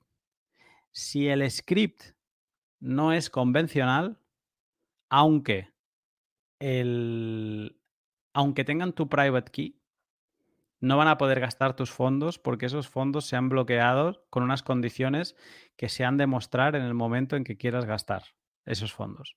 Si no conoce, si el atacante no conoce cuál es el script, no podrá gastar esos fondos. Por ejemplo, si el script es un multifirma, no va a tener la información del multifirma porque no va a conocer cuáles son las public keys del resto. Y por lo tanto, eh, no te va a poder vaciar esos fondos. Entonces, no solo es conocer la, private key, hay más, hay más factores. has de conocer el script también. Has de conocer en qué derivación tiene fondos. Una de las cosas que a mí me encanta y, se la enseñé a Arcad de la Spectre es que te permite escoger cuál es el, derivation path que tú quieras. Entonces, en lugar de utilizar el derivation path de SegWit, que creo que es el 840010 o algo así, pues puedes utilizar el, por hacer la gracia, el 69 barra 69 barra 69 barra 5043. Eso es añadir complejidad y la complejidad es el enemigo de la seguridad. Pero si eso te lo apuntas como te guardas una, una passphrase, vamos.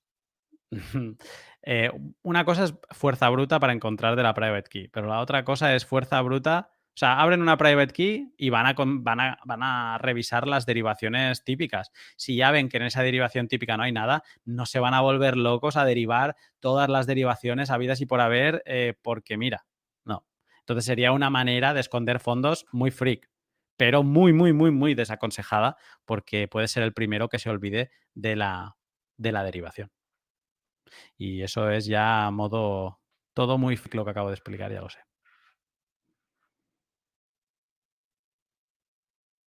¿Hay alguien o, me he pegado aquí estaba, estaba hablando con el micro apagado. Nada, que eh, también veía otro apunte de, Francisco que decía que por, por más que, le agreguemos esta, esta forma de entropía eh, derivada de, de, eventos físicos, ¿no? Como es el dado o el lanzamiento de moneda, ¿no? Eh, estamos, se está utilizando las palabras de, un, de una lista. Entonces, justo a eso venía mi, mi, pregunta, ¿no? Que no sería mejor agregarle o, que se pueda colocar palabras inventadas para, porque hay una pequeña probabilidad de que, de que se pueda forzar el, el descubrir la frase, ¿no? Porque están dentro de una lista de 600 o 700 palabras. Pero aún con todo, ¿no? O sea, me parece que si se le agrega este tema de poder inventar palabras, creo que sería aún más complicado poder esto forzar el, la, llave. Acabaría siendo, acabaría siendo bits. O sea, aunque tú eh, quieras eh, mm, decir que la palabra, mm, no sé, mm, cuál- esta, ¿no? Que es la, la de ¿vale? Eh, que ahora se va a llamar Nani, como decías tú antes, pero es este valor, da igual, si esto se traduce en bits. O sea, si, si te van a hacer fuerza bruta, la fuerza bruta no va a buscar palabras, va a buscar bits. ¿Sabes? Hay, hay un artículo que se publicó en el Press la semana pasada que me pareció espectacular, que creo, hostia, no recuerdo de quién, quién era, pero alguien hizo un experimento de hacer una, una Brain Wallet que mm, yo pensaba que una Brain Wallet era, era, era otra cosa, o sea, no pensaba que fuera así, pero es- es- es curioso. Una Brain Wallet es coger cualquier, una palabra conocida mm, de algún libro o alguna frase, o en verdad no debería ser algo conocido, ¿vale? Pero una Brain Wallet es conocer ese texto y hashearlo, hacerle un SHA-256, entonces un SHA-256 te va a dar eh, un, un número de 256 bits. Y de, de unos y ceros de 256. Es como convertir una palabra a 250, a una clave privada de Bitcoin. Y entonces en ese artículo mm, cogía frases famosas de, de libro, de un libro, no me acuerdo cuál era, y utilizaba las frases más famosas, ¿vale? Em, como si en, coges del Cervantes y pones en un lugar de la Mancha, ¿no? Y, y hasheas eso. Y te va a salir una clave privada. Él hizo un experimento y envió, no me acuerdo cuándo, no me acuerdo cuándo eran, eh, 100.000 satoshis a, a- a cada semilla que se le iba generando con estas frases famosas.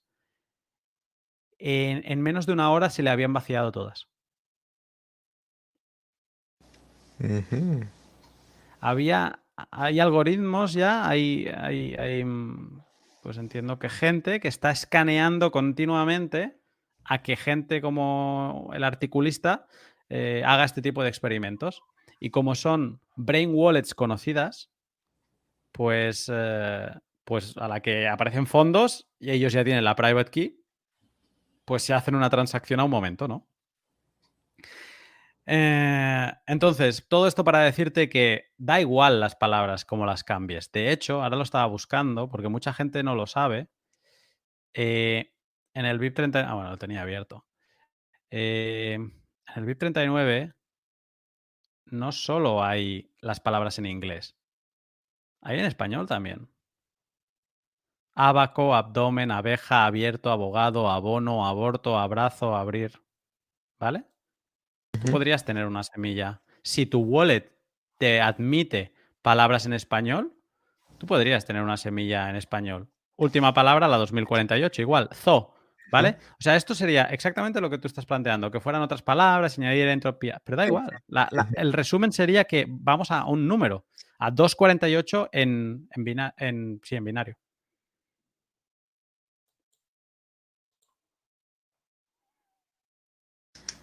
Mm, Entiendo.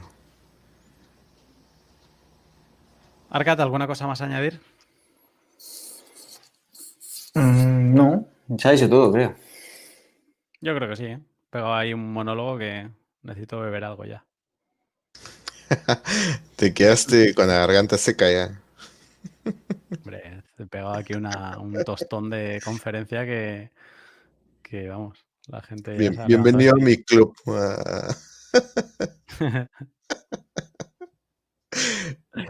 Pues, pues nada, solo para cerrar, lanzo de nuevo el, el- la- el- el reto de que entre todos consigamos pasarlo a algún tipo de dispositivo. Eh, hay, otro- hay, hay microprocesadores de estos que utilizaba ARC BTC, que antes se llamaba BTC Socialist, para hacer todos sus, sus- sus wallets y artilugios. Yo tengo uno porque me lo dio en, en ¿cómo se llama? En The Lightning Conf en Berlín. Y, y estos, estos artilugios con pantalla de LED y demás valían nada, es que ni, ni 15 euros te costaban, eh, o menos incluso, ¿eh? Creo que esto valía 5 euros, o sea, una, una miseria. Y mm, alguien es un poco manitas y pudiera crear un generador de, de entropía. Ay, no, de entropía no, perdón. Un generador de semillas desde una entropía creada por un usuario. Pues yo, si estáis escuchando esto y lo sabéis hacer, animaos. eh, publicad en Estudio Bitcoin, que puede publicar todo el mundo con, con algo que, que aportar. Y, y nada, hagamos todo este proceso más fácil y, y acerquemos la, la soberanía a todos. El, el próximo objetivo es probar con la Raspberry Pi por de 15 euros. Y eso estará mu- muy bien, la verdad. Se le pone el script y listo. Eh, Francisco dice que no puede dejar de pensar que alguien esté simplemente probando palabras sin ningún sentido y por casualidad encuentre una wallet de 100 bitcoins. Eh, Francisco, yo te puedo prometer que cuando yo descubrí a derivar yo solito desde números, ¿vale? Yo un día me puse a buscar números aleatorios así a lo loco, ¿vale? Y empecé como, me hice una serie de 20 o 25 números. Luego dije ya, a ver, no, quiero ser un, un cazatesoros, pero que no sale nada. Y si no, te animo a que, a que vayas probando, que eso con una wallet puedes ir poniendo palabras y, y vas a ver que, ¿Qué es eso? Es como encontrar un átomo de hidrógeno en concreto en el universo. Nuestro cerebro no está preparado para esos números, por eso, por eso hay dudas. Pero no es capaz de entender la, ca- la cantidad de números, de cantidad de... Podría darse el tema de que en vez de utilizar procesamiento, poder de procesamiento para eh, minar Bitcoin, utilizar poder, poder de procesamiento para descubrir semillas. Bueno, hay este caso. Mm, ¿Cómo fue, Arcad? De que había un reto, ¿no? Había unos fondos en una semilla y se iban liberando palabras de esa semilla a ver quién Sí. era el primero que, que conseguía encontrar toda la semilla con las pistas y tal que iban dando.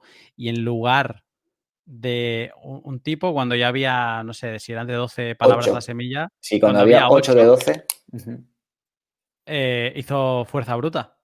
O sea, se puso, o cogió un minero, creo que dijo, o unas tarjetas gráficas, y se puso a, a hacer estas pruebas. Y tenía ocho palabras, ¿eh? De 12. O sea, tuvo que calcular la, la- toda la casuística posible de, de cuatro palabras, que son unos pocos bits, ¿eh? Porque No, son pu- 4 por 11. No, el tipo puso dinero, ¿eh? Para, para tener capacidad de cómputo. O sea que. Ah, lo hizo en Y- Nice Hash, creo. O algo así Y, era. y contrató algo claro, claro, así. Claro, sí, claro. sí. Mm, Pero Pero aquí, fíjate, ¿eh? es, es- es una palabra, es 128 bits de entropía, o sea, es más débil, es la mitad que 256. Y, y le- ya tenía, pues, casi un 70% de las palabras. Entonces, lo tenía más fácil. Pues Sí, o sea, más o menos hace, ah, hacia allí iba mi, mi, mi, o sea, mi, mi, mi pregunta o mi interrogante en este sentido de que eh, cuanto más palabras tengas, menos poder de procesamiento vas a utilizar para poder descubrir la frase completa. Entonces, y podía darse la otra figura que en vez de utilizar eh, poder de cómputo para la red de Bitcoin, para eh, qué tan, qué tan, qué tan rentable o qué tan factible es que eh, se utilice poder de cómputo para descubrir semillas y hashearlas. Entonces, y una vez que ya, y que de, registrar ese hash, entonces, y, eventualmente cada cierto tiempo ir probando, ¿no? Y ver que si ya se creó esa wallet o si en esa wallet ya, o en esa semilla, ¿no? Con esa semilla ya, ya, se, ya se ingresaron fondos. Entonces, ir obteniendo registros, cosas así, más o menos. Por eso yo decía que tenía la, tengo la idea o de que mejor si agregamos más palabras, lo hacemos más complicado, ¿no? Una cuestión similar a la que tiene Francisco, ¿no? Esto es como si se pudieran hacer de semillas de 512 bits, ¿sabes? O sea, si pudiéramos seguir creciendo y, y creciendo la entropía. Al final sería un número. Y ahora Francisco decía, ¿y qué pasa en un futuro? ¿no? En unos años esto a lo mejor es más fácil de hacer que ahora no.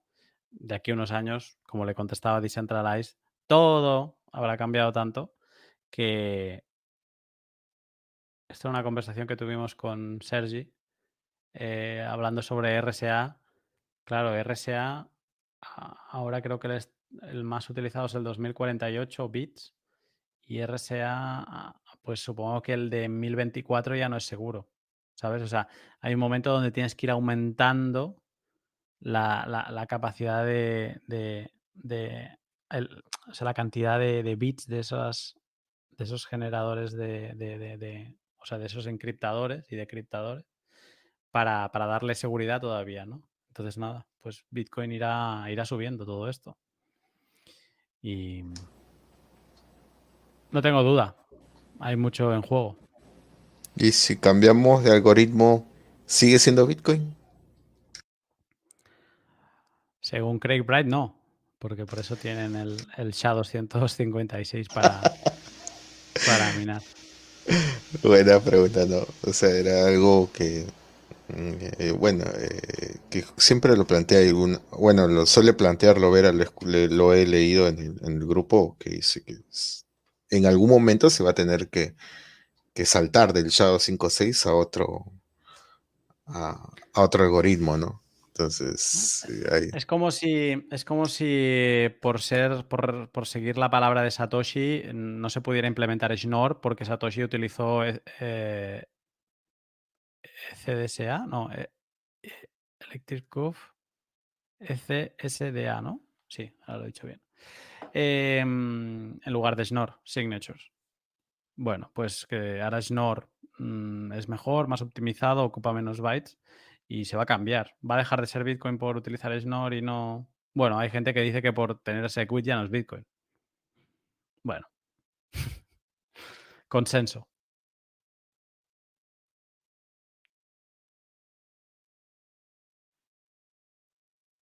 Esto va a ser como le, le- le- le digo a Decentralize, que va a ser una guerra del futuro, ¿no?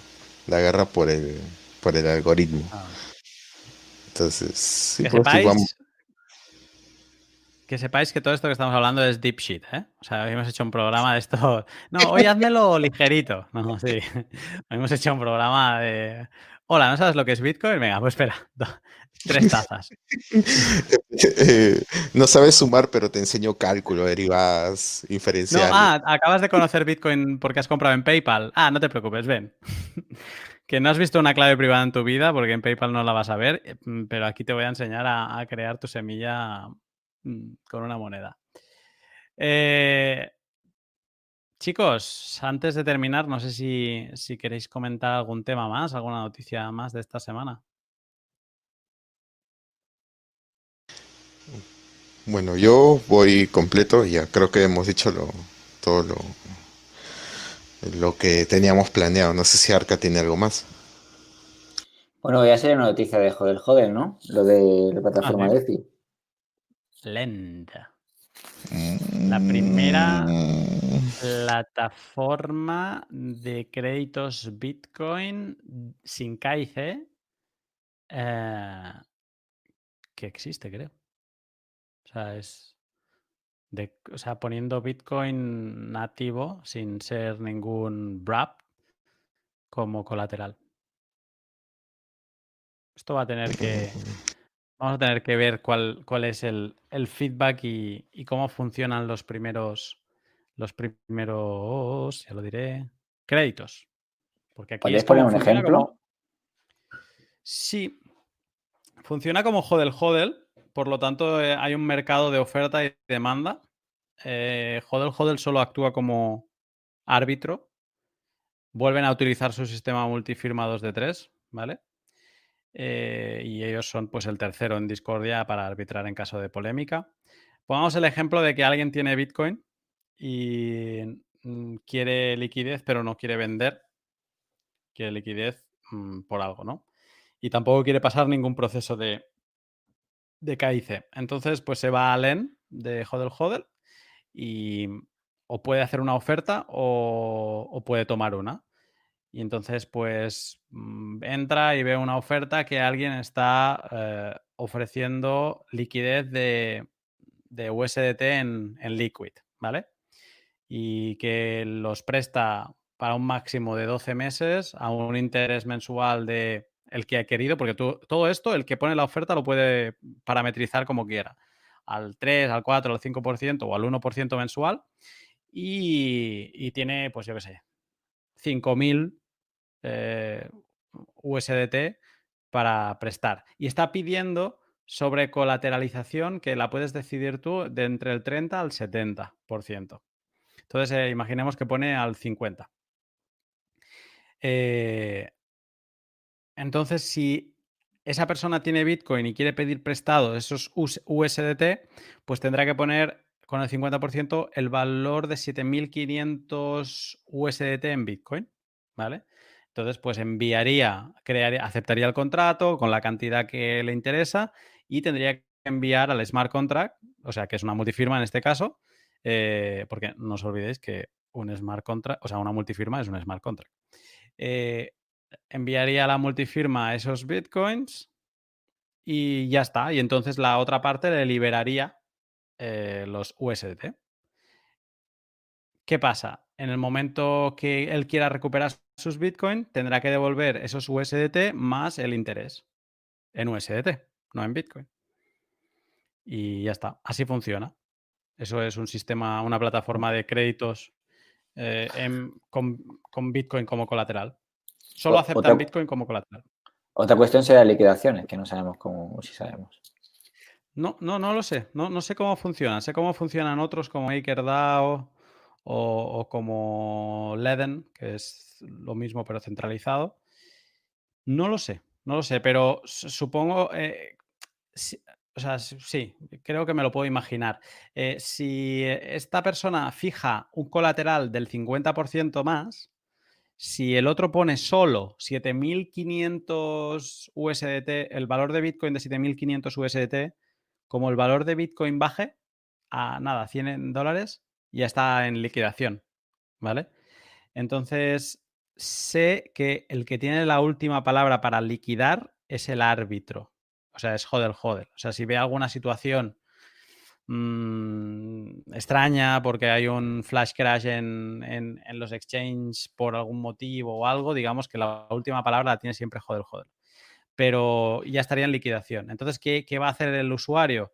Pues en lugar de poner 7.500 USDT va a poner 9.000 en, en Bitcoin, ¿vale? Para tener un poco de colchón en el caso de que el valor de Bitcoin baje.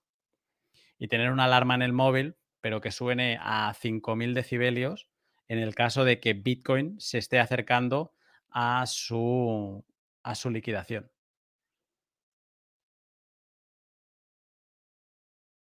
El precio de Bitcoin, quiero decir.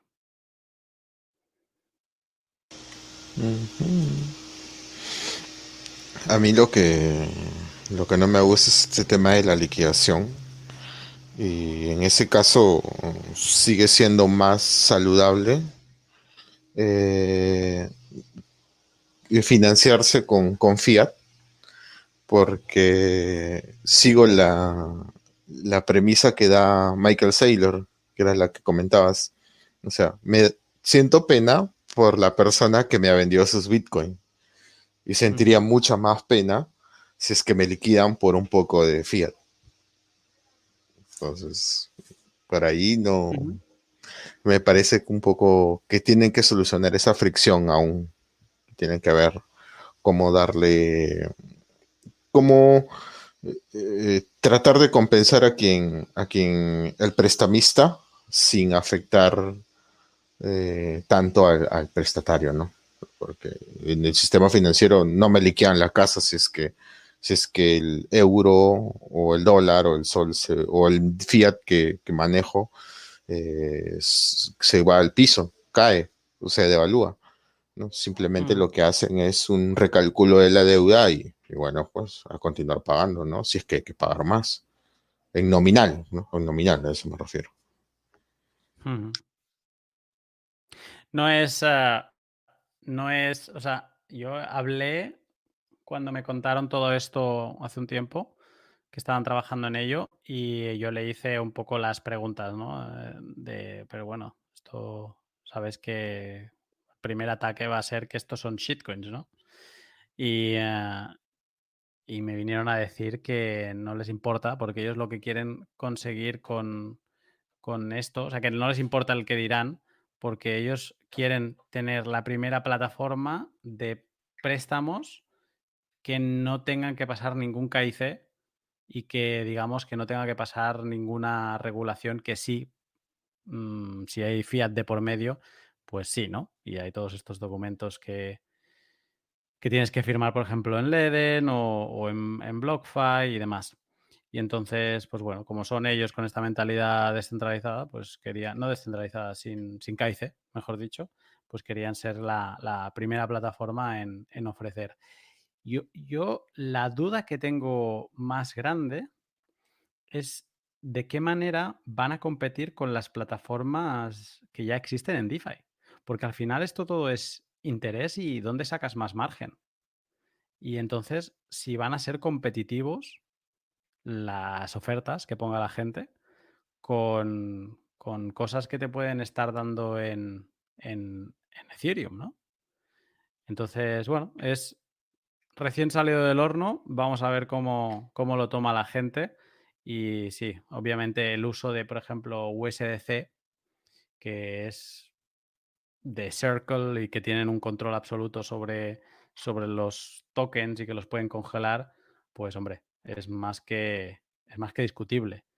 Eh, si me dijeras que todo lo están haciendo con dólar on chain, que es como sobre Bitcoin y un poco como DeFi buena, ¿no? Vamos a llamarle, eh, pues bueno, tendría, tendría, aunque no tiene liquidez o no tiene la liquidez de que DAI, pero, pero bueno, digamos que se vería. Es como, o sea, es una jugada que o les puede salir muy bien o les puede salir muy mal.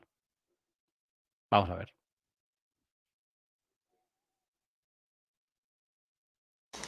¿Algo más que agregar, chicos? Ya estamos sobre la hora. ¿Arcad? Mm, no sé. ¿Y se me escapa algo? ¿No? Arcad. Te has desconectado, hermano. ¿Cómo? ¿Te has desconectado? No. ¿Sí? Ahora sí te escucho. ahora sí te escucho. Ah, vale, vale. Antes sí que se ha desconectado. Antes le estaba, le estaba gustando el artículo este que ha dicho, el del MacLeod. Y ha dicho, mira, me está, me estaba aburriendo estos dos hablando de noticias, me voy a leer un rato y ahora vuelvo. voy a leer. No, los, lo mejor que, que uno puede tener para informarse sobre, sobre la coyuntura económica es Gold Money. No hay más. De, de Gold Money, leyendo una vez leyendo Gold Money, puedes pasarte por cualquier otro programa de finanzas y economía. Si lo entiendes, entiendes todo. Es como, como entender el experimento que ha hecho Lunatic sobre la entropía, después todo lo demás ya es sencillo. Así, así, así de, de alto es el nivel de Gold Money. Es muy recomendable. Los artículos a las DEIR y son muy buenos. Son muy buenos. Y han explicado mucho, se han adelantado mucho a lo que viene ocurriendo actualmente. ¿no? Ellos están hablando del fin del fiat, de cómo va a ocurrir, de las deudas eh, de los países, y así que eh, y de la y, de, y del impacto de la pandemia, ¿no? Entonces eh, es una buena recomendación estar a- al tanto de Gold Money. Perfecto. Pues, eh, Cero, tú, más allá de esto, ¿algo más que añadir? No, eso sería todo para mí por hoy, por esta semana. Perfecto. Eh, venimos diciendo que tenemos algo especial que hacer en un directo. Tenemos fecha, ¿vale? Mm, eh, puede cambiar porque al final dependemos de invitados. Tenemos fecha. Eh, tentativa 5 de noviembre. Apuntaoslo. Va a ser un directo muy especial, eh, muy diferente a todos los que hemos hecho y, mm, nos lo vamos a pasar bien. Así que apuntaoslo. 5 de noviembre, de aquí dos jueves, el que viene, no el siguiente. eh, tentativa de fecha para hacer algo diferente que ya os iremos explicando para que estéis preparados con todo lo que necesitáis. Va a haber una lista de cosas que necesitáis también, como, como en, en el artículo. Arcad, últimas palabras, ahora sí. Nada, que estoy viendo Bitcoin, está casi a máximo de ayer, así que es posible que los próximos días pase algo. Así que, que no me ha hablado del precio hoy. Ha sido de los pocos días que no me ha hablado del precio. Cada vez menos, ¿eh?